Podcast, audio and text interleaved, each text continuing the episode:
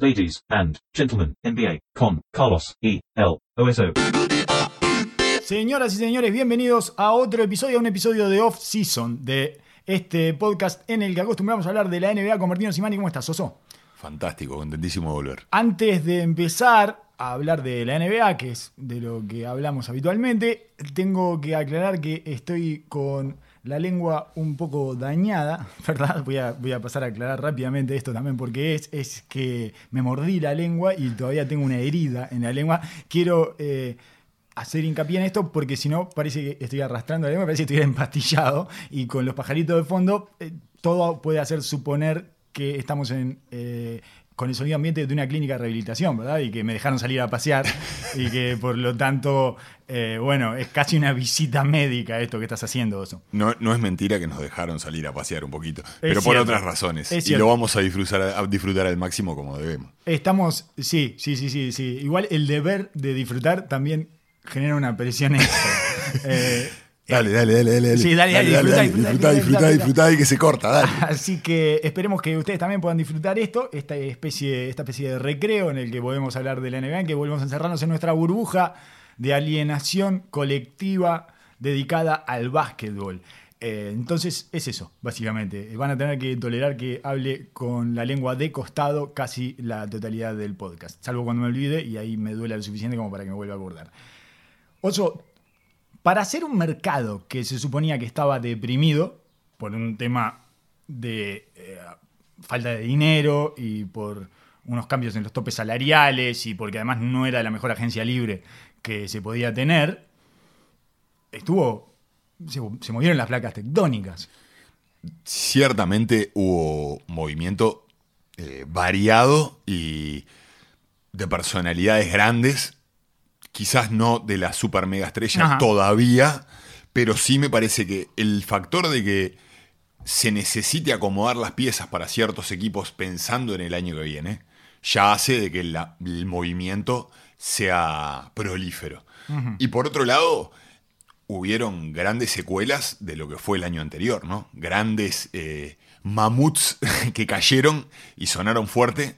Eh, creo que empezando por los Clippers o mismo por Milwaukee, Filadelfia. Filadelfia, pesos pesados, Houston, pesos pesados que tuvieron que reacomodarse y eso sí o sí genera y todavía no hemos visto el final, ¿no? No. Todavía hay muchos que están tecleando, pero con mo- pequeños movimientos han cambiado la cara Sí. eh, o han lavado la cara muchos de los equipos importantes de la liga. ¿Sabes lo que me parece? La sensación que me deja que sacando Los Ángeles Lakers, todo el resto parece circunstancial, parece a mitad de camino. Exactamente. Es- E- Eso es lo que hablaba, de que probablemente no sea terminal. No es- el objetivo de esta, de esta agencia libre no es decir, bueno, este es el equipo con el que vamos a, a pelear. Dada- Dadas las condiciones del salario, de la infraestructura de los equipos que tienen que tener prontas para cuando realmente quieren pegar el zarpazo, y ya son muchos los que quieren hacerlo, Y lo corto de esta agencia libre y lo corto de esta off-season que eh, te impide prepararte bien para el año siguiente y todo eso, ¿no? Y no solo eso, y la realidad que venimos viendo de que sabemos que cualquier jugador está en el mercado en el muy próximo futuro, Ah. hoy en día. No importan los contratos. Entonces ya no importa armarte de una manera sólida para decir, bueno, este va a ser mi equipo de acá 3, 4 años. Quizás Milwaukee estaba tratando de hacer eso para demostrarle a Giannis que tenía que quedarse. Pero son puntuales los equipos que realmente se sienten de que en este momento o en, la, en una agencia X, en un año, van a determinar su futuro por los próximos 3, 4 años, que van a determinar su core. Su, su equipo, su equipo fuerte con el cual van a ir adelante. Quizás hay equipos más sólidos en la gerencia que no tienen que hacer movimientos drásticos porque ya conocen su esencia y saben el camino que, que necesitan eh, eh, Andar. andar, y entonces los ajustes son pequeños porque están seguros del camino que están transitando. Y es- esto que viene ahora además es un año eh, medio siesto o mini siesto, ¿no? que, eh, que, tomando, o sea, por contrapartida del bisiesto que tiene un día más, este tiene como un tramo menos este año. Es casi un año complementario. Es una temporada complementaria la que viene ahora a partir de fines de diciembre. Porque la van a tener que terminar más o menos a tiempo porque están los Juegos Olímpicos de Tokio. Entonces, eh, también me parece que algunos lo van a tomar como una temporada de transición y en otros, obviamente, eh, quizás esa sea la planificación primaria, pero después como siempre, la ansiedad va a terminar carcomiéndolos y va a generar macacos caídos, igual que cualquier temporada regular normal. Sí, sí, absol- absolutamente se genera esa, esa sensación de que, bueno, esto va a ser una especie de temporada de prueba, digamos, como que hay cierta ansiedad por ver el producto final, pero ni siquiera sabemos si los jugadores van a tomarse esta temporada de lleno como lo hacen todos los años, cuando ya están saliendo a hablar prácticamente casi todas las estrellas de que es una locura empezar tan temprano, que no van a tener el mismo tiempo de preparación, de que es muy corto el, el- el plazo para prepararse y, y- y- y estar en condiciones. Entonces ya sabes que los equipos y ves movimientos que están apuntando derecho a eso. A equipos que esperan de que sus estrellas no se activen en uno o dos meses para adelante. Podemos hablar de los Lakers, entonces me pareció que estabas rondando ese tema. Y los Lakers, que son evidentemente los que salieron mejor de esta agencia libre, estamos de acuerdo, ¿no? Es como 100%, unánime. 100%. Es, eh, respect. ¿no? Eso, eso que pedía LeBron James, ¿no? Respect a Rob Pelinka.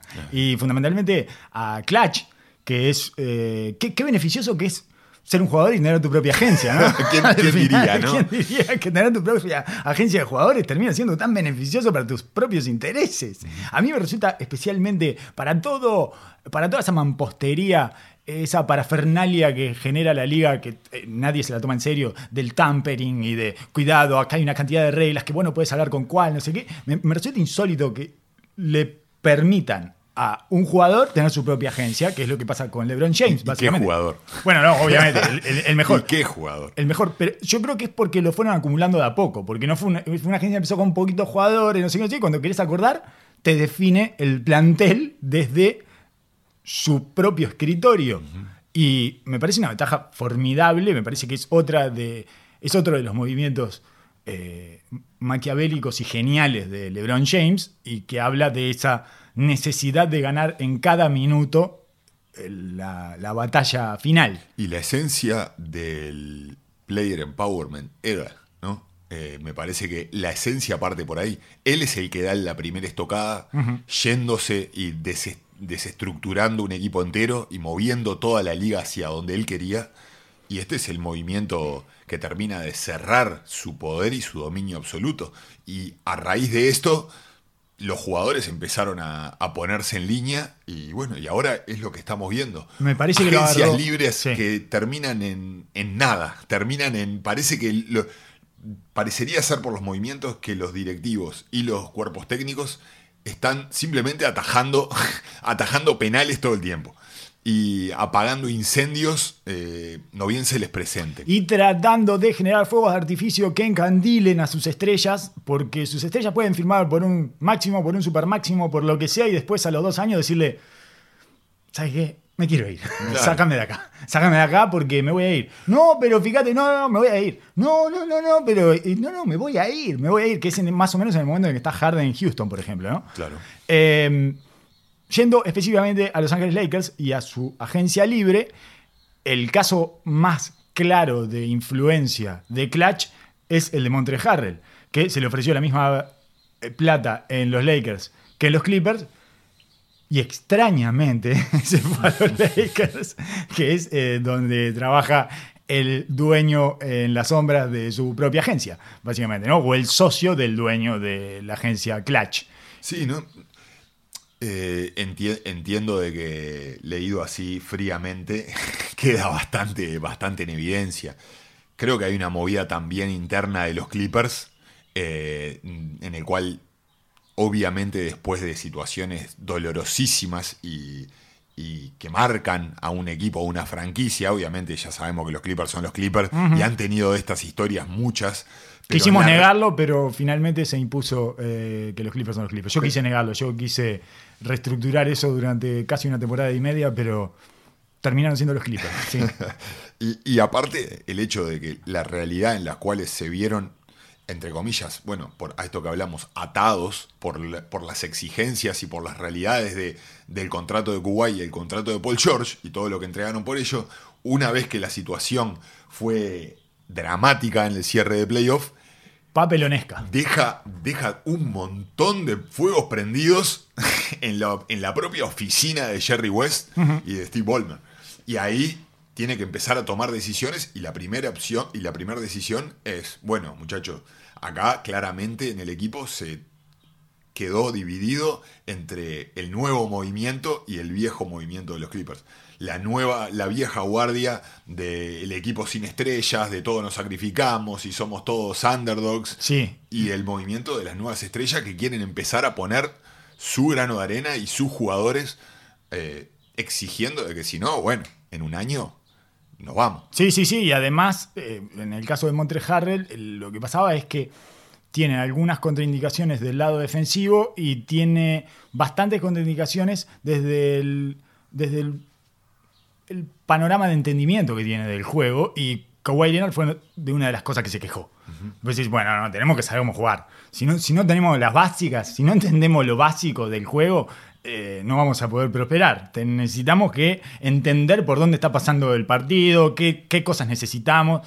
Y bueno, me parece que en ese sentido Montre Harrell queda como bastante expuesto. Quedó muy expuesto en esa serie, además, porque le tocó un matchup especialmente difícil para él por su tamaño. Y bueno, no, no consiguió nada. Y como Lou Williams tampoco estaba en una buena burbuja, nunca pudo entrar a la burbuja.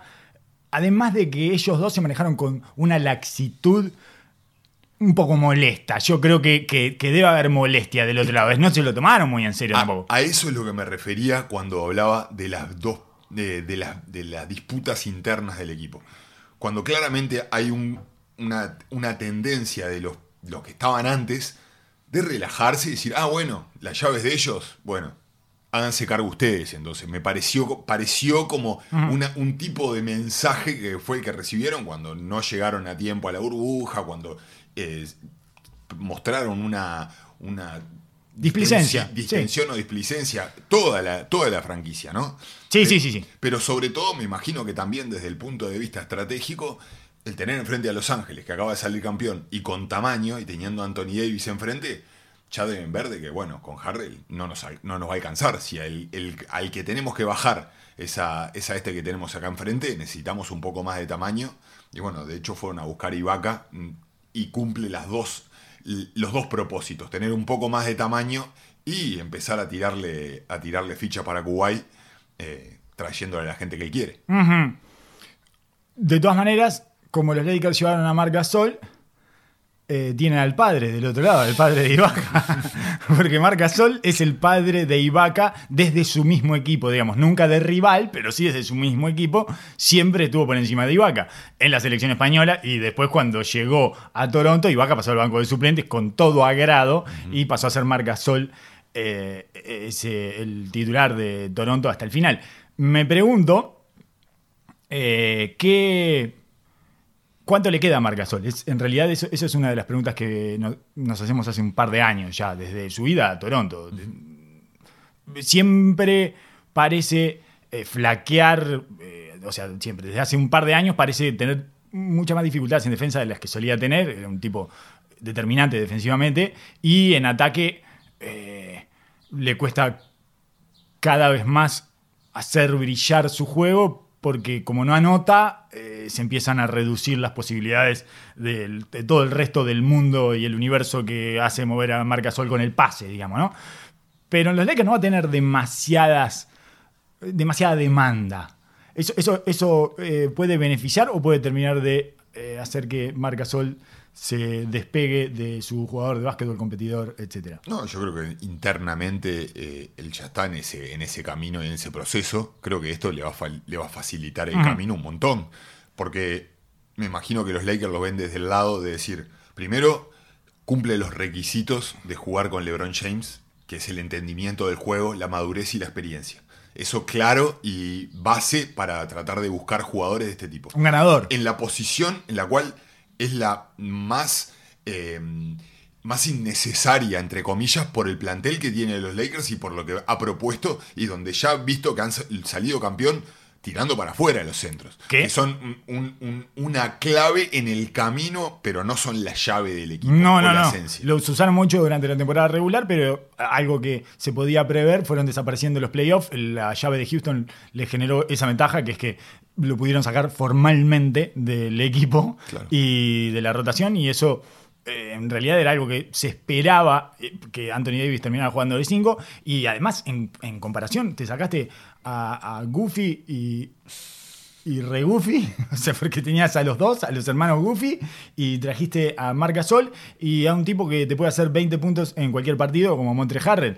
Eh, me parece que es un upgrade indiscutible en ese sentido. Sin duda. Y aparte, para Mar, para Mar Gasol, un equipo en el cual necesita jugadores que sepan pasar la pelota, porque es un equipo que, sa- sacando a LeBron James, ahora que no está Rondo, carece de creadores. Está Caldwell Pope, está Schroeder que genera para él, está Matthews, está Kuzma. Son todos jugadores que necesitan ser alimentados. Entonces eso le da un lugar de cierta preponderancia para poder participar del juego y darle una, una amplitud en las variantes ofensivas que ya que defensivamente saben de que en cierta manera va a sufrir, sobre todo en el lado de la ayuda, en llegar a contestar los tiros, quizás pueda hacer un mejor trabajo cuando tengan un equipo pesado, no sé si le logra eh, enfrentar contra, no sé, Filadelfia, pongamos, tener una persona que vaya al poste bajo y que tenga experiencia ahí, que todavía lo puede hacer bien desde Sí. ese punto. Y si logra afinar un poco la mano de tres, abre, abre todo otro aspecto de juego que hasta ahora no tenían, porque Sí. a Anthony Davis no lo estaban utilizando de esa manera. Entonces me parece que es una gran contratación. No, es buenísimo. A mí la de Harrell no me, no me entusiasmó un montón. Para la temporada regular está bien. Pero en está esto que bien. estabas hablando de eh, que le vas a tener que dar descanso a LeBron James, le vas a tener que dar descanso a Anthony. Davis, bueno, y tal, tirás a Harrell en la temporada regular y en la temporada regular te va a hacer 20, 25 puntos sin problema. Exactamente. Entonces, me parece que eh, es por ahí mucho más la explicación. Quizás después vaya desapareciendo los playoffs y lo usen de eh, dínamo específico, circunstancial para cuando necesiten Sí, sí, de- tocar algún nervio destrabar. algún partido. Sí, claro, destrabar eh, con alguna caída, con una serie de caídas al aro fuertes, alguna defensa y ese tipo de cosas. Eh, no, pensaba que además los Lakers tenían problemas hasta, meter el, para, hasta para meter el, el primer pase adentro. O sea, no tenían un tipo que hiciera eso ni siquiera. Solo podían hacer Rondo y LeBron James. Y ahora tenés a Gasol para hacer eso. Y es bueno porque el resto eh, prácticamente no maneja ninguna de las variantes del pase. Ni siquiera es que no sean grandes asistidores. Es que no saben pasar la pelota. Y Schroeder, si bien obviamente sabe pasar la pelota, es un, es un, un tipo que anota primero. O sea, es un, tiene cabeza de anotador, no de pasador. En ese sentido es como una especie de eh, rondo invertido, porque te va a generar una- un ball handler, es un, manejador de pelota, pero va a anotar, va a buscar eh, su- sus propios puntos, que es lo que no consigue hacer rondo casi nunca. Y es joven, y tiene 27 años, y además va a ir al aro.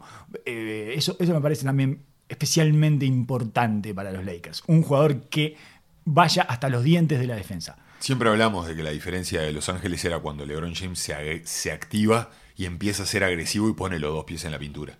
A partir de ahí todo el mundo de los Lakers cambia y me parece que el, el que va a salir más beneficiado de tener a Montre Harrell va a ser él específicamente. Sí. Porque es un jugador que depende muchísimo del pick central y que lo ejecuta muy bien, quizás para terminar, pero le da una alguien que en pareja pueda jugar ese baile. Porque Anthony Davis ya lo, lo hemos visto y lo utiliza mucho más en los aclarados, lo utiliza mucho más quizás al principio de las posiciones, atacando de- directo Sí. con él.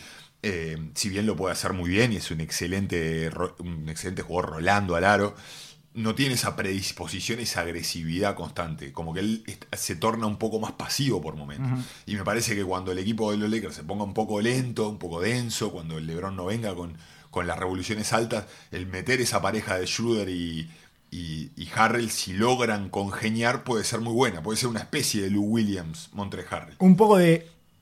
Además, en el caso de Schubert, me parece que le da un poco de acción salvaje, un poco de creatividad salvaje que ese equipo tampoco tenía. Era un equipo bastante limitado ofensivamente, los Lakers, y me parece que ahora tienen un abanico notoriamente más amplio del que tenían en la temporada pasada. Eh, no estoy demasiado seguro de que Wesley Matthews llene eh, el espacio de Danny Green digamos, eh, con la misma eficiencia. Eh, si bien Danny Green hace, también hace tiempo que venimos comentando esa cosa que genera que al final termina no jugando, se las ingenia para salir de la rotación esencial, digamos, no, no de la rotación completamente, sino de los que cierran y etcétera.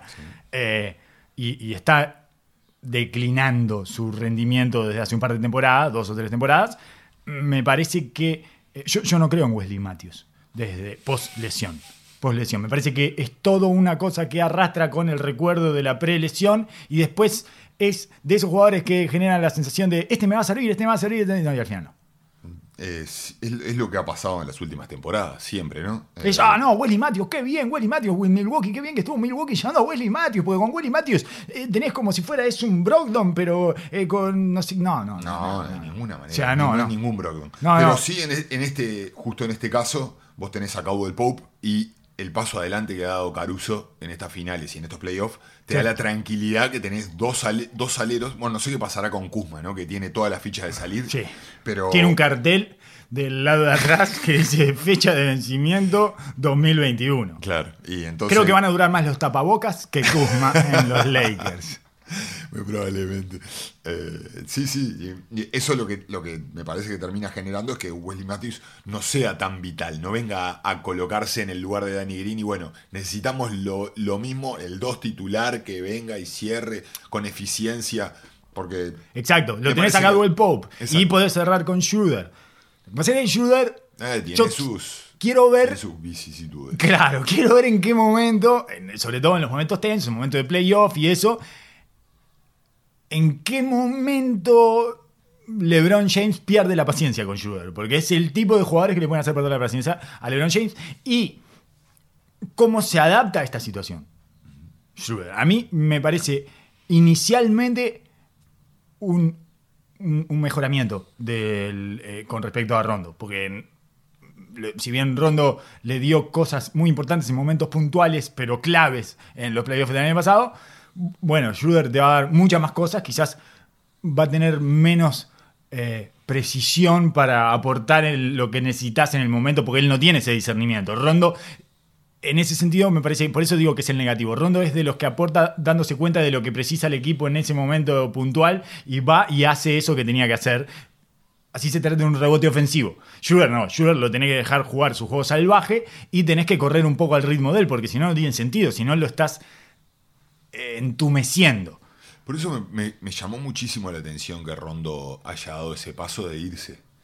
Y que, Es haya buscado, extraño. y que haya buscado a esta altura de, la, de su carrera, con toda la historia que ha tenido, Otra vez que volver. otra vez empezar a rascar en otro lugar a ver si encaja. a ver si hace ver una si regular season que esté bien. En un equipo que aparte no es un equipo que necesita lo que él está ofreciendo No. hoy, que un equipo que le quedaba pintado como los Lakers No, en él- su necesidad y él habiéndose validado, habiendo visto su producción mejorada, habiéndose sentido importante, sabiendo- Sintiéndose un par con LeBron James, que no es, pero él se siente. Exacto. Entonces me parecía rarísimo de que por simplemente por una cuestión salarial haya dado ese paso. Una vez que lo dio, bueno, me parece que los Lakers se movieron bien. Obviamente no va a ser rondo, eh, o por lo menos el rondo que vimos en estos playoffs. Pero me parece que tiene armas como para poder suplir ese lugar que, que estaba faltando de Danny Green. No lo de Rondo. No, no veo de que Schroeder pueda hacer Exacto. cumplir esa función y le dé ese mundo que le agregó en esta burbuja. Eh, los Lakers son un mejor equipo que la- los de la temporada pasada, ¿verdad? Que los- es un campeón Sí, que es un mejor equipo sí. ahora. Sí. Creemos que sí, por, por la experiencia, por, lo, por lo vivido en su esencia como grupo que siempre te ayuda. Desde el roster, después vamos a Y- ver qué, por supuesto. qué pasa y cuáles son las No, vicisitudes de esta temporada. mantenés lo- estuvimos hablando eh, al final de la temporada cuáles eran los jugadores esenciales Sí. y cuáles eran los, eran los indispensables, digamos. Y han mantenido. El, todos. El, el corazón del equipo lo mantuvieron y eso es fundamental para un equipo campeón que da un paso tan rápido hacia la próxima temporada. Y me parece que las piezas complementarias, como lo que estamos hablando, son útiles en cierta manera. Sí, en algunos casos suplieron eh, con otras virtudes y en otros casos mejoraron claramente. O sea, sacarse a Dwight Howard y McGee de, de encima a mí me parece fundamental. Me parece un milagro que hayan salido campeones con Dwight Howard y Javel McGee juntos. Y bueno, ni hablar J.R. Smith y eh, Dion Waiters y toda esa banda que tenían ahí en el banco, pero que bueno, en algún punto, en algún momento de los playoffs también los tiró para dentro de la cancha a ver qué pasaba. En Yo, mira, yo miraba la contratación de Wesley Matthews más por ahí. Un tipo que hace no, no llega al, mínimo de veterano. Ah, sí. Este, Su salario es de 700 mil dólares. O sea, eh, al cap no le eh, influye en lo más mínimo. O sea, está yendo pr- prácticamente regalado para la Sí. NBA. Sí. Eh, su, su lugar es mucho más serio desde el de J.R. Smith o el de. Waiters o cualquier otro, otro jugador de eso que tenían. Que tenían Un señor. Exactamente. Señor, señor, no te va a robar las, no te va a robar las cosas del bolso. Por eso no veía- veía- no se va a fumar un porro en el vestuario. Ese tipo de comportamiento. claro. Comportamiento de adulto. Disculpe, ¿nos podemos comportar como adultos acá un poquito? Gracias. Claro, claro, claro. Me parece que el paso adelante es de Caruso y de que él viene al lugar, al lugar de atrás, digamos. Eso, eso es la sensación que me da a mí. No tenés a Goofy y a Regoofy en los entrenamientos. ¿Sabés lo que debe ser verlo cabecearse entre ellos en los entrenamientos? Debe ser desesperante. Los Clippers se quedaron congelados eh, también en la off-season. O sea, siguen congelados desde el 3-1 contra Denver. No salieron No- no del pudieron freezer. superarlo. No, no pudieron superarlo. Pagaron 64 millones de dólares por Marcus Morris, que demostró no ser confiable. Si hay algo que terminó de comprobar, algo que sospechábamos todos, pero que. ¿Qué, qué- jugador sobrevalorado, Marcus Morris, ¿no? Creo que es porque juntan a los dos y como que cuando anda mal uno anda más o menos bien el otro y entonces eh, la ecuación siempre les termina dando positivo. Pero 64 millones por tres años, creo, a Marcus Morris. Es otra victoria de los Lakers esa. Absolutamente. Eh, Y- y- y respect Rob Pelinka. eso, eso parece que acaba de tener otra victoria. De, ellos, ellos le pagaron a Markif, no sé, la mitad de eso. No sé quedaron desencajados absolutamente y todavía no, no paran los movimientos porque sigue sonando de que quieren cambiar a Lou Williams, que están tratando de negociar a Patrick Beverly, pero no encuentran mercado suficiente o, o correspondiente para lo que para lo que ellos están buscando. Obviamente Necesitan son un- jugadores difíciles de traspasar ya a esta altura. Y necesitan un manejador de pelota, necesitan alguien que eh, le pueda facilitar esa tarea a Kawhi Leonard y a, y a Paul George. Bueno, Rondo hubiera sido excelente en esa función y me hubiera parecido lo más sensato que si se iba de Los Ángeles, se, se fuera, se fuera de los Lakers, viniera acá a los Clippers porque es exactamente lo que necesitan. Un jugador que pueda distribuir de manera inteligente y manejar los tiempos de estos dos aleros para que se complementen y no se, no se, no se choquen, digamos. Obviamente Beverly no les va a dar eso. No. Es una pieza buenísima atrás. Lou Williams Los- tampoco, Lou Williams anota. Claro, los hace, los hace muy fuertes atrás, si- siempre y cuando no se rompa, ¿no? Porque ese es el otro gran problema de Beverly. Aparte Eh. de su salario, es que es extre- extremadamente frágil por, lo, por su manera de jugar y su, su dificultades Y físicas. la edad que tiene, tiene más de 33 años y los jugadores que se dan contra todo después de los 33 años, eh, con ese tamaño y con ese peso y ese nivel de desgaste que tiene, y se pone un poco peligrosa su carrera. Yo me imaginaba de que iba a ser mm, bastante más eh, viable su, su performance en la burbuja por el hecho de estar en la burbuja, de no tener que viajar, de estar eh, concentrados todos en un equipo, un tipo que necesita esa energía de equipo para mantenerse en ese sobreestado anímico constante Sí. de motivación Pasado, y de pelea. sí, sí, pasado de rosca. Pasado de rosca, y que mm, él en definitiva terminó sufriendo toda esa situación porque como que quedó fuera de contexto, que era lo que hablábamos los, los pequeños detalles de la burbuja que parecen eh, parecen Los energéticos, los energéticos quedaron todos expuestos. exacto. Todos expuestos. Tengo una lista de Parecen energéticos que no detalles. en la burbuja, que nunca la, nunca la tratamos. Una lista eh, interminable de energéticos. Siakam, Giannis, Westbrook, Zion. Fui un poco cruel con, con Giannis, porque, pero está, finalmente eh, le fue muy mal en la burbuja. Harrell. eh, las excepciones. Beverly. Beverly. Las excepciones fueron Adebayo y Jeremy Grant. Probablemente más allá del patinazo de Adebayo post lesión en las finales, ¿no? Pero bueno, eso ya era un set, era un escenario extremadamente difícil y él ya había dado pruebas de dos o tres escenarios en donde más alto de lo que suponíamos que estaba y había rendido perfectamente y- bien y llegó muy tocado. Vamos a darle ese- la derecha de que estuvo lesionado Sí, también. ¿no? claro, claro, Eh, por eso. No, es menor. Por eso, por eso. Pero Eh, sí, es, es uno de los factores en los cuales, bueno, Beverly va a tener que seguir conviviendo con eso porque no parece haber público en el próximo, en la próxima temporada Bueno, tampoco. Esa es otra de las cosas que también eh, hacen muy extraña la temporada que se viene, no solo porque está eh, acortada y está comprimida no solo porque empieza a fines de diciembre, que es una cosa extrañísima, sino porque en realidad recién está programada la primera mitad de la temporada y la segunda mitad ni siquiera está el, el, El- el fixture, lo van a sacar después. Eh, todavía no salió la primera mitad, pero lo van a sacar en dos mitades porque quieren ver qué van haciendo a medida que transcurre el tiempo y bueno, toda esta Sí, porque está proyectando. cuestión de la vacuna no sé salir, cuánto. exacto. Sí, sí, sí. Pero, Eh, pero volviendo a los Clippers, todavía no está claro ni qué son. no. No, sa- no saben cómo van a. O sea, qué, qué están buscando, cuáles son los, los jugadores, porque claramente cuando fueron a buscar a Luke Kennard, dije, ¿qué es lo que. qué- ¿Cuál es la función de Luke Kennard? ¿Por qué? Que Para mí- va- estás, estás pensando en cambiar a Lou Williams. Lo único que puedo pensar es de que ya estás programando que vas a sacar a Lou Williams, vas a necesitar un anotador del banco, Y con. eh, ma- sí, un poco una- de creación. Exacto, un, ma- un- un anotador que pueda jugar pick and roll. Bueno, es lo que te daba Lou Williams del Sí. banco, un anotador que jugaba pick and roll y que te daba ofensiva desde atrás. Entonces, Igual- esa es la conclusión que saco. Pero no sé si ese va a ser- esos son los tipos de movimientos que estás esperando para desbancar a los Lakers. Pero además, claro, que Nard es un jugador que yo he visto muy poco, realmente, porque es muy difícil ver a Detroit, hay que ser un apóstol. Durísimo. Y lo poco que vi me gustó, pero me parece más que evidente que no está pronto para este tipo de batallas. Eh, necesitas cierta, cierta trayectoria, cierto camino para afrontar este tipo de batallas. Es como, no sé, si, si un cambio por Levert. ¿Y lo vas a tirar a Levert ahí a pelear esa? no sé, me parece un poco complicado. Eh, no sé, tendría más sentido por, por Dinwiddie, por ejemplo. ¿No? Eh, que parece tener un poco, Parecería ser, sí. un poco más de, Igual Lever por la, Lever con Kennard me parece que es una comparación cruel.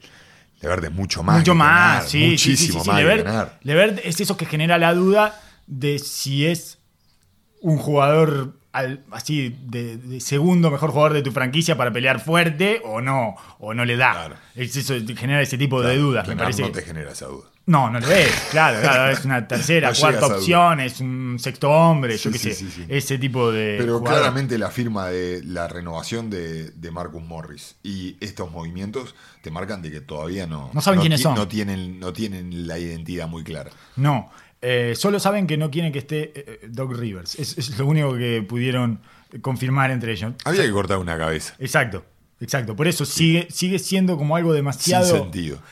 N- No sustentan con movimientos posteriores esa decisión. Porque además contratas a su asistente y te quedas más o menos con los mismos jugadores, salvo Harrell.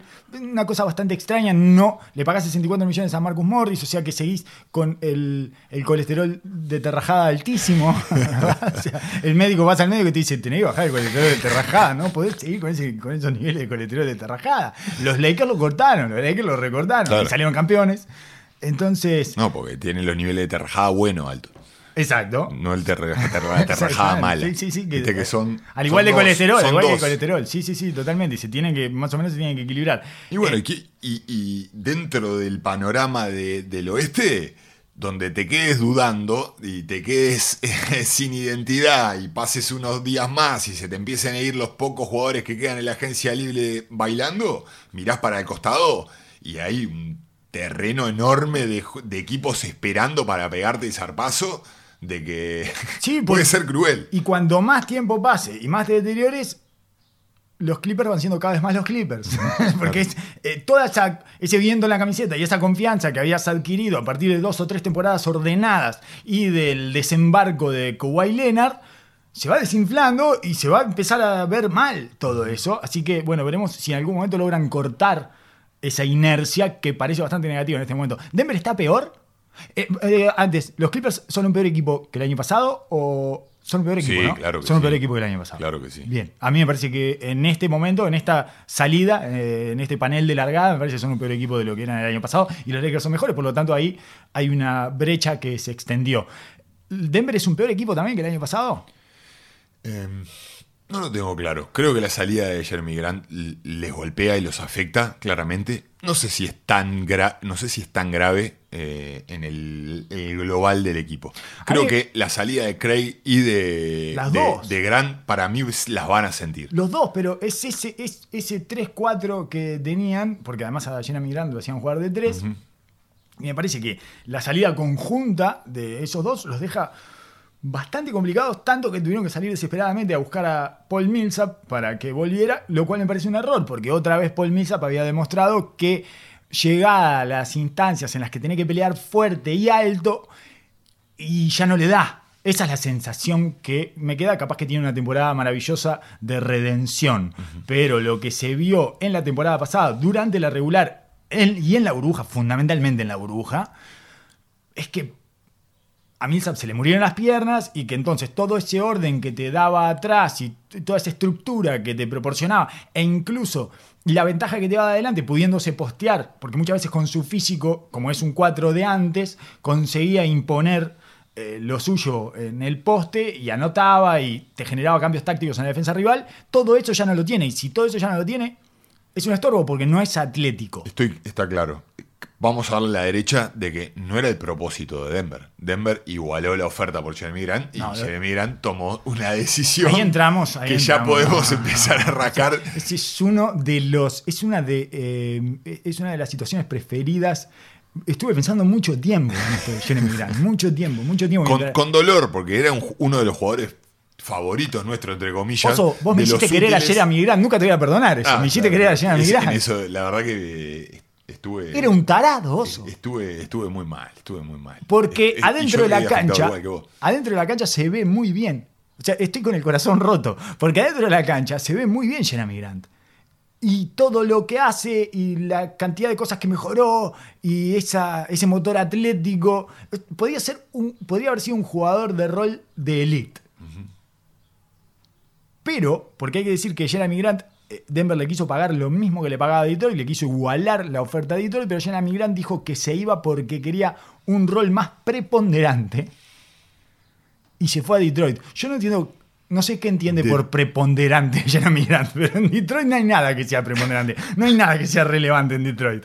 Solo hay oscuridad, el, eh, galpones vacíos y tristeza en Y Detroit. ahora grandes. Claro, y ahora, ahora grandes, centros. exactamente. Por donde quiera centros. Y no sé si se enteró de que juega Blake Griffin en ese equipo, que es el único jugador de básquet que tenía la franquicia. y que es, es una estrella. Es un tipo probado, es un, ha tenido un montón de lesiones y unas dificultades físicas tremendas, pero es un muy buen jugador de básquetbol. De esos que tiene rol principal sin necesidad de pedirlo. Exacto. Y por, y Por decantación, porque decís, o sea, por defecto. Es, no, no, no, claro, Blake Griffin, si yo traigo a Blake Griffin, ya sé que es un tipo que va a llevar un protagonismo específico y que va a absorber eh, X cantidad de posesiones, etc. Entonces Jeremy Grant se va a jugar en ese lugar donde su puesto, en ese equipo donde su puesto está ocupado por Blake Griffin y además un equipo que con mucha suerte y, y con, con mucho optimismo puede llegar a los playoffs y nada más, en lugar de quedarse... muchísimo optimismo, te diría. En lugar de quedarse, él se va a devaluar. En, por eso yo eh, armé una lista de culpas. No, sol- no solo se va a evaluar, s- no sabe de la posición que juega. No sabes si es 3 o 4. sé. No, no, no. Bueno, Evidentemente no. él piensa que es 3. eh, eh, estoy, creyendo que él piensa que es 3. decidiendo de que él quiere ser tres. Y te voy a decir otra cosa. Otra vez le erraste, Jeremy Grant, porque tiene a Don Boya, que es la apuesta local de Detroit, por decirlo de alguna forma, que es eh, el, el pick del draft, de este lo descubrimos nosotros, no lo vio nadie, todo ese tipo de cosas que enorgullece a las franquicias. Y seguramente eh, le van a dar eh, participación suficiente como para que pueda crecer y pueda lucirse y pueda hacer quedar bien a, la estructura de la franquicia. Es, es- es muy raro, es muy raro. Yo, yo creo que hay que repartir culpas. Yo te lo voy a dar en orden de lo que para mí es eh, en orden de importancia, para mí, en orden de, de preponderancia de la culpabilidad de, esta, de este desastre que hizo Jeremy Grant con su carrera. Y vos, si querés, le podés ir eh, dando porcentajes. Eh, para mí, el agente es el primer culpable. Porque llegado el momento, vos sos un profesional y le tenés que decir. Vamos al- a perder plata como loco. vamos a perder plata, vamos a perder prestigio, vamos a perder salud mental.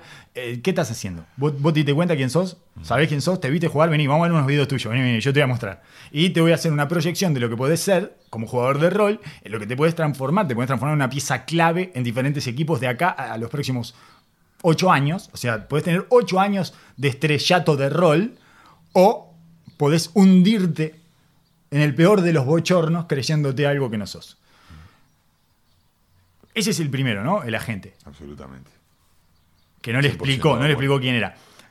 Después culpo, eh, este, este es más como, como trascendental y de, de estructura, ¿no? Estructural de, eh, a su familia. Su familia. Gente de básquetbol. Estrellas de rol. Gente, gente de ¿Qué básquetbol. mierda es tu tío Horacio? Claro. Tu tío Horacio, ¿sabes lo que es tu tío Horacio? Una estrella de rol. Era una, lo llevaban, ve, mirá, llegó Horacio, qué bien, oh, tenemos Horacio, tenemos Horacio, vamos a salir campeón. ¿Por qué? Porque era una estrella de rol. No querés- ¿Por qué no vas a hablar con tu tío Horacio? Vamos a venir, vamos a hablar, vamos a hablar, vamos a juntarnos a hablar con tu tío Horacio. ¿Sabes lo que me parece que pasa? en Horacio, esa- ¿Sabes lo que me parece? lo que ¿Sabes lo que me parece que pasa en esa familia? Que su padre, tanto su padre como su tío, quedaron resentidos porque fueron jugadores, fueron jugadores de rol y quedaron resentidos toda su vida. Y él vio esto, entonces yo no voy a cargar con ese veneno que cargan papá y el tío. Hermoso. Porque Hermoso. toda su vida fueron, eh, ¿cómo decirlos? Eh, ¿Cómo decirlo? Eh, manipulados y Subestimado. subestimados, que es lo que pasa con los jugadores de rol finalmente, por las superestrellas. Pero aparte, ¿qué, ¿con qué superestrella le tocó bailar al tío Horacio? Jordan y después eh, Kobe. Y Kobe y, y en Shaq. Orlando con Shaq y con Penny. Jack en Orlando y en los Lakers, los, los- los lugares, los sí. dos lados. Por eso. Y no, no solo eso. Si nos acordamos de The Last Dance, Horacio tiene un rol eh, Horacio era un poco tarado. feliz. Horacio era un tarado. Ya nos avisó Jordan que Horacio era un tarado. Poco. Que Horacio no entendía nada. Y entonces, eh, me parece que les ha quedado ese veneno adentro en la familia y él no puede aceptar seguir. O sea, yo vine a reivindicar a mi familia. Yo voy a ser una superestrella. Yo no soy un jugador de rol. Y entonces, eso lo va a llevar al abismo. Se va A la condena más profunda. es, es espantoso, hemos perdido un jugador de básquetbol interesantísimo como Jeremy Grant. Yo creo que lo perdimos quizás dentro de dos años o tres, después de que cumpla su pena en Detroit, porque lo que va a cumplir ahora es una pena. Lo que, va, lo que va a pasar ahora es el castigo que le van a aplicar los dioses del básquetbol por, por, haber, por haberse tomado esas atribuciones. Y quizás después vuelva entendiendo que es un jugador de rol y sepa eh, matar simbólicamente a su padre y a su tío y adoptar ese, ese traje que es el que mejor le queda. Bueno, esperemos que sí, que no, no tome el camino del resentimiento y del odio que muchas veces se toma. Tengo, tengo un, un culpable más. O dos. La gerencia de Denver. Yo te diría más la de Detroit que la de Denver. Bueno, no, la de Detroit es increíble, no, pero, pero es que son inimputables. No, son inimputables, son inimputables. En Detroit son inimputables, no entienden nada. Y, ¿Y a quién le quieres llamar? A, A Jokic. Jokic, a Jokic. claro, el líder, el líder del equipo. ¿Cómo Jokic no lo llama y le dice, hey, Quedate. vamos a salir campeones? Escuchame, estamos a, estamos a, a nada, ¿eh? Mirá que hace- es un vuelco así y salís campeón. No te vas a quedar, este candombe se va a poner precioso. ¿Te vas a ir ahora? No te podés ir, te necesitamos acá. Es difícil eh, en esa situación cuando estás en negociaciones y empieza... eh, en la realidad eh, es, lindo, que es lindo, Sí, suena sí. lindo, pero es muy difícil. Sí, esa, lógico. conversación es muy difícil. Por supuesto, porque además después se queda y ve como. eh, eh, ¿Cómo es que se llama este muchacho que hay tres con el nombre igual? Michael Porter Jr. Ve como Michael Porter Jr. se queda con todos los minutos de él y cómo lo van relegando todo y después te mira así del banco y te dice, Claro. no iba a estar bueno esto. Claro. No me dijiste que iba a estar bueno. No me dijiste que me precisaban. No parece que me precisaban. No, y aparte vos no querés subir al barco a alguien que no quiere estar. Nunca jamás en un equipo vos querés obligar a alguien a que tome una decisión porque vos se lo pedís y que la persona tome la decisión con, con resentimiento o no estando convencido, porque la primera de cambio, cuando vienen las malas, que siempre vienen, El efecto- eh, el- efecto- es, un boomerang. Claro, el efecto Kate Winslet. Igual, Que no quería estar ahí, viste, la subieron, la subieron, no quería estar ahí y se te va con otro al final. Se te va con el que, el que no dejaban entrar a la zona VIP. Eh, cuando, cuando vemos el roster de Denver, Denver lo primero que hizo, ¿por qué te decía que no me parecía tan horrible? Me pareció, me, pareció un golpe duro desde la versatilidad defensiva, desde el atleticismo del equipo, pero me parece que era una situación que si él tenía esa, esa predisposición y esa cabeza para tomar esa decisión, Y es inevitable. Quizás, quizás era mejor que se fuera que se Sí. quedara. Sí, sí, sí, Rápidamente, lo primero que hicieron fue buscar a Michael Green, no fue volver a firmar a Millsap. Entonces, me parece que eh, ellos entendieron de que no venía por Millsap la cosa. Deben haber buscado y rascado el mercado y decir, bueno, vamos a darle un añito más a Paul, que es un profesional, lo mismo que hablamos de Matthews, que sabe lo que es, que va, eh, va a entender todo, que todavía está en el vestuario, que ya no lo- queremos más cimbronazos en este grupo. Exacto. Y, y me parece que los minutos funcionales van a ir para Green y para Porter Jr., que va a ser que le van a pedir de que dé un paso adelante y que empiece a ponerse las piernas en defensa y a completarse, ¿no? Pues ya le vamos a entregarte el equipo, ya te dimos minutos, ya apareciste en momentos importantes. Bueno, dale un pasito más para adelante y hay ciertos momentos que como equipo tenés que tomar el riesgo para ver crecer a los jugadores. Y siempre hablamos de que Denver tiene una fábrica atrás esperando para, para, para tomar el momento y abrazar el momento. Demasiado. Y le, le tirarán a Bol Bol, empezar a jugar Bol y empezarán a ver, no te olvides que está Barton, no jugó en la burbuja. Y bueno, y hay que ver qué pasa con Harris. Pero no es un 3 como para pelear con los Lakers, porque me parece que cuando vos estás en el momento de- en el que está Denver, tenés que empezar a pensar cómo haces para cortar la, la distancia que hay con el equipo al que no pudiste pasar, básicamente, y necesitas algo... eh, Con Barton es tremendamente difícil de emparejarlo eh, contra el equipo de los Lakers, creo. Sí, Eh, está claro. Igual me parece que en esta realidad del, del oeste vos tenés que seguir por una línea de identidad. Porque Bien. claramente en esta agencia libre no tenían para No. pegar un zarpazo No, drástico en la agencia que le fuera a dar un vuelco hacia el campeonato. Sí, sí podían mantener a Grant y meter un pasito más, los iba a dejar tanto más cerca. Pero así como quedaron, así como dieron vuelta una serie, en este oeste, con partido de local y visitante, la temporada que viene se pueden quedar en la primera. Sí, sí. Entonces está así de fino el oeste como para empezar a pensar y mirar solo a Los Ángeles.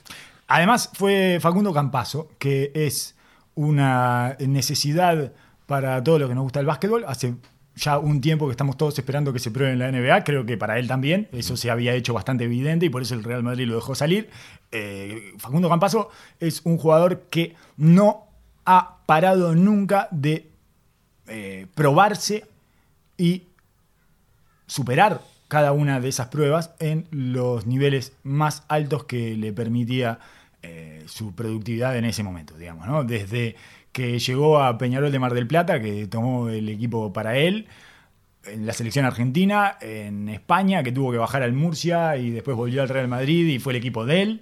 Y bueno, ahora le queda la NBA y evidentemente uno ya no puede más que abrazarse a ese pensamiento mágico que es que Campazo lo va a solucionar.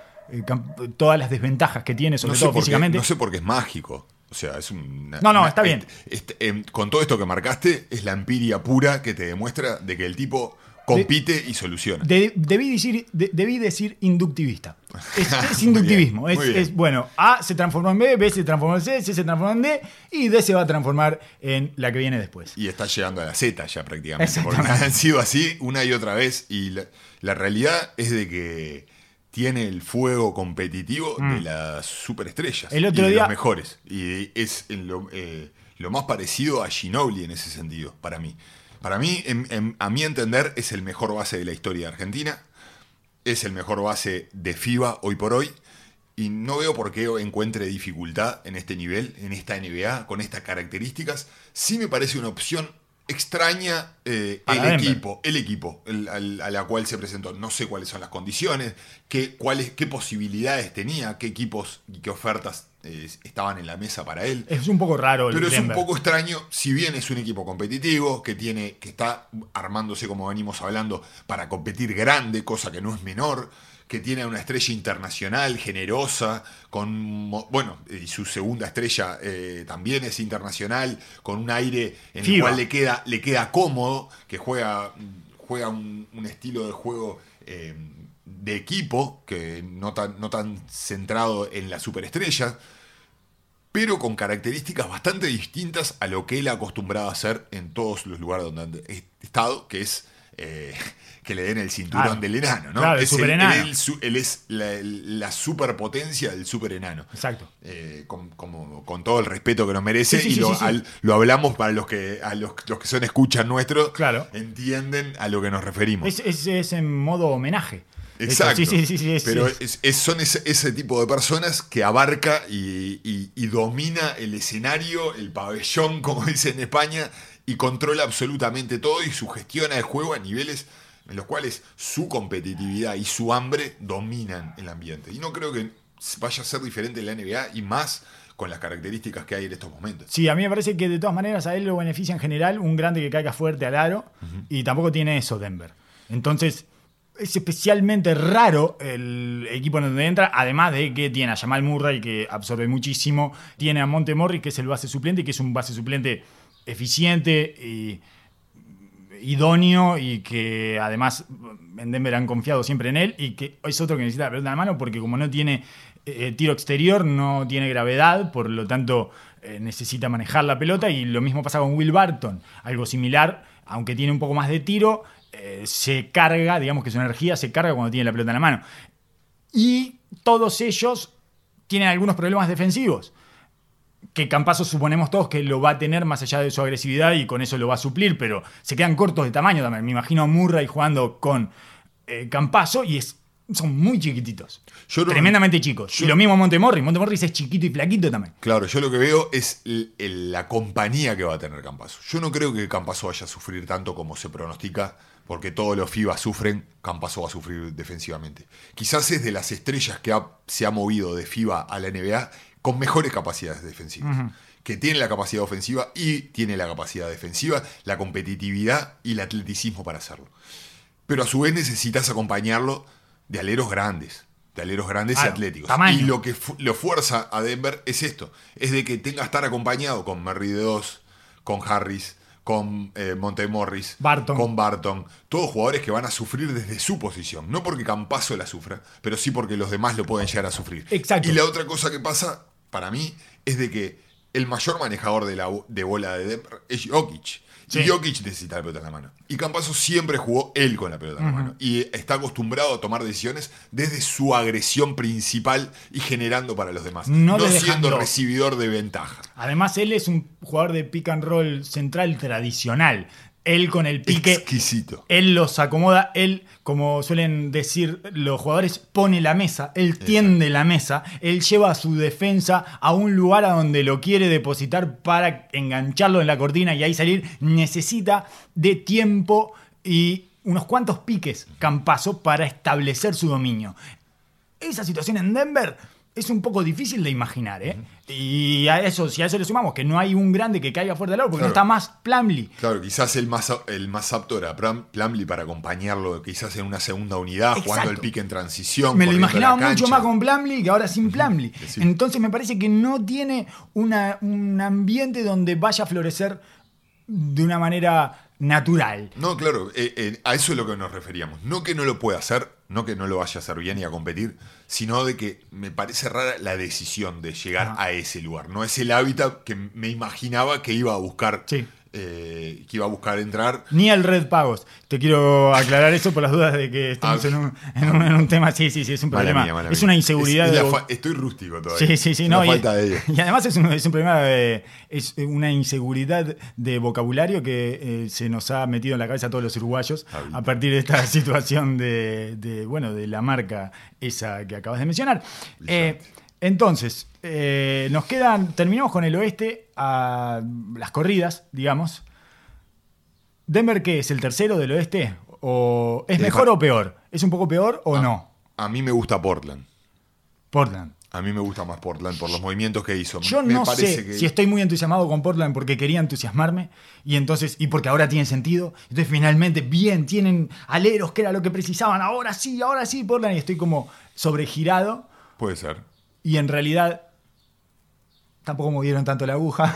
no sé, estoy eh, voy y vengo en esa situación eh, casi de ambivalencia con Portland de estoy todo el tiempo controlándome de no estarás demasiado entusiasmado. Ah, Para mí, Portland, Utah y Dallas están con Denver eh, cabeza a cabeza. Va a ser cuestión de lesiones, de momentos, de e- esas las pequeñas cosas que empiezan a pasar en las pequeñas grandes cosas, ¿no? Como le pasó a Dallas, que de repente se rompió Powell y le puso el techo, le, le pegó el techo en la cabeza al equipo.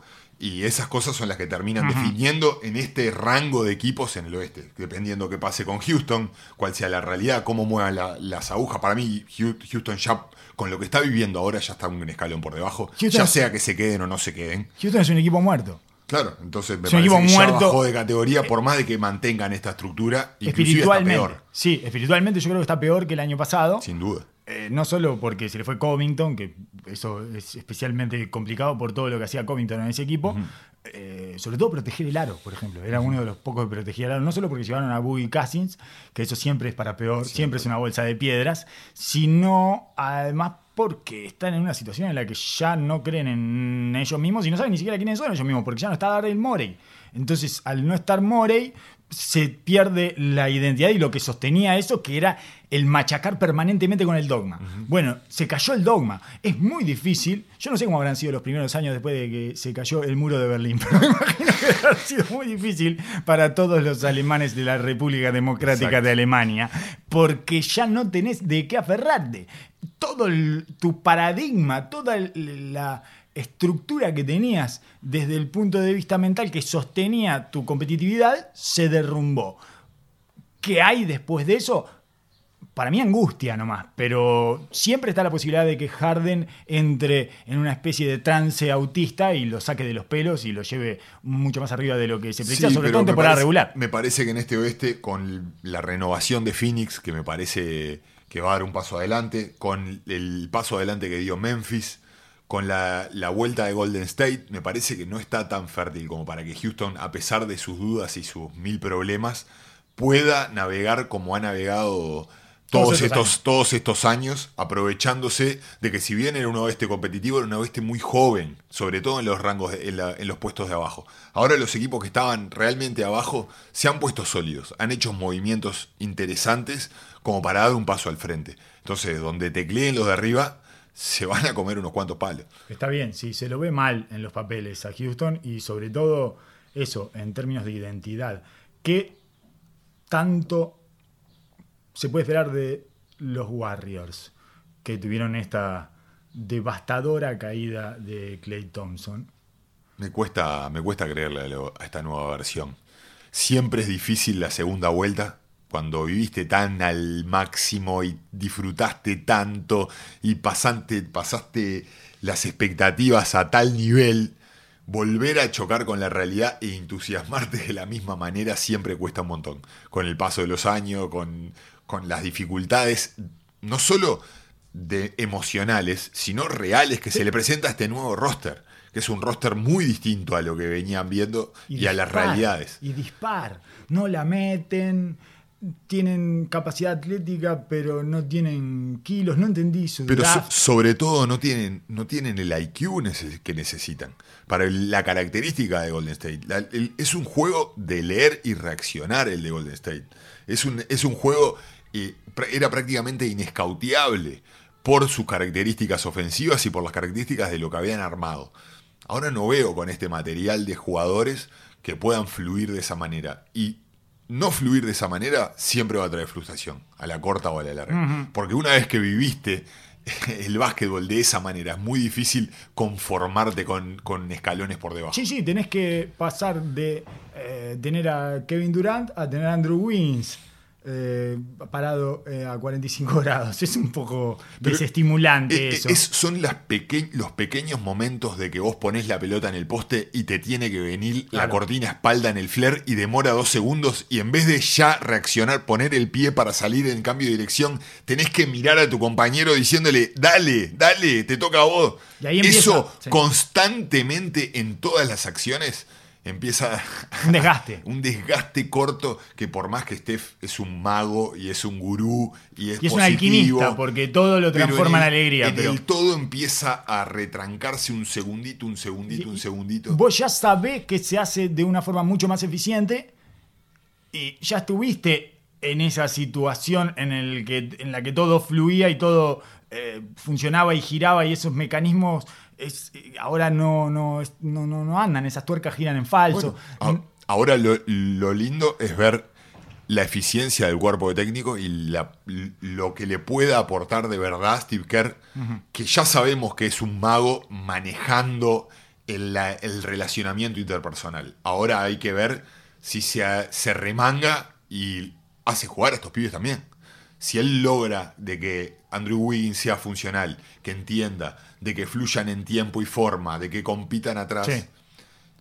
hay que darle el crédito a él. Lle- Llevan a Kelly Oubre, que es un jugador que a mí me parece tremendamente útil, sobre todo cuando vayan a jugar chico y eso. Eh, A Oubre mí me gusta también. juega bien y la mete un poco menos de lo que parece. Quiero decir que siempre parece que la mete más de lo que finalmente es, pero, pero si está bien eh, físicamente y vuelve bien de la lesión, también a Basemore que los va a ayudar, es, un- jugador funcional, es ya a esta altura es como una especie de eh, veterano itinerante de la NBA, y a Wanamaker, que es otro veterano, es un poco lentón para lo que me parece que está armando Golden State ahí, que requiere de más energía y velocidad, que es la única ventaja que van a tener, básicamente, ¿no? Es, van a tener que volar, van a tener que correr como enfermos, como idiotas para atrás y para adelante. Esa es la manera que me imagino que van a tener que jugar. Y es- es- son especialmente eh, flacos, eh, lo estoy diciendo desde el punto de vista no solo eh, en sentido figurado, sino físicamente en defensa.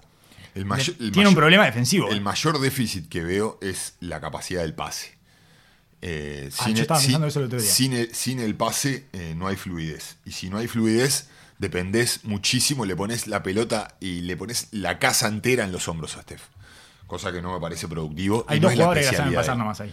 Entonces me parece que todo lo que te, dé- te genera Steph fuera de la pelota, que es lo que les da el mundo y el universo a este equipo, se ve extremadamente limitado si no lo puedes hacer pagar a través del pase. Y me parece que, como nombraste, Basemore, Basemore Ubre y, y Wiggins son prácticamente el mismo jugador, que me parece verlos duplicados en la cancha no me parecería productivo. Me quedaría con uno de ellos, que para mí es Ubre, pero me parece que ahora eh, me parece un poco redundante para, para la estructura del equipo. Está bien, sí, son todos incompletos a su manera y Todos la meten menos de lo que parece y todos sufren Más en defensa de lo que deberían. De, de lo que parece también, claro. Exacto, es- O, o de su Pero ¿por reputación. qué sufrís tanto con esa capacidad atlética que tenés en defensa? Entonces, esto sería, nos queda Phoenix, que deberíamos dedicarle un tiempo que ahora no tenemos. Haremos el este y Phoenix, que es uno de los ganadores de esta off-season, llevando a Chris Paul y que se esperan cosas bastante buenas de ellos para la temporada que viene. Eso y el este lo haremos en el próximo episodio. Solo quiero decirte que quizás eh, también lo voy a desarrollar en el próximo episodio, pero eh, me gusta que Rick Rubio haya vuelto a Minnesota, aunque me parece un poco... Creo que eh, así como, como Hollywood en casilla, la NBA en casilla, y creo que Rick Rubio pasó a ser una especie de mentor joven veterano de los jóvenes que están a punto de perderse. Digamos que me parece que Ricky Rubio es, eh, se recibe de Peter Pan con esta vuelta a Minnesota. Es el tutor de los niños perdidos de Nunca Jamás. Si bien, su ¿Le- primer ¿le caso... a Minnesota? Bueno, eh, me enteré que Malik Beasley tuvo algunos problemas con la ley, por ejemplo. Y. No, no, es muy difícil creerle a Minnesota. Le están tratando de armar un mundo feliz a, a Carl Anthony Towns. Y tengo otro problema con el rookie también, que lo vamos a tener que hablar, que es, eh, es un jugador de fútbol americano. Con el número uno del draft. Y le quieren meter un poco de toughness, ¿no? Me parece que no, no confían mucho en la rudeza de ese equipo con Ricky Rubio, de Angelo Russell y Anthony Towns. Me parece que fue un mensaje directo hacia ellos. Pero bueno, hablaremos de eso también eh, en el próximo episodio. Muchas gracias por haber llegado hasta acá. El- nos quedó un poco corto, eh, pero ya entraremos un poco más en ritmo en el que viene y hablaremos del este y estos restos del oeste que nos quedaron. Muchas gracias. Hasta luego. NBA the Telehicamente con Colos Tanko, y Motin Osimani. Dopcast. Hum forward, the arbitrary dad.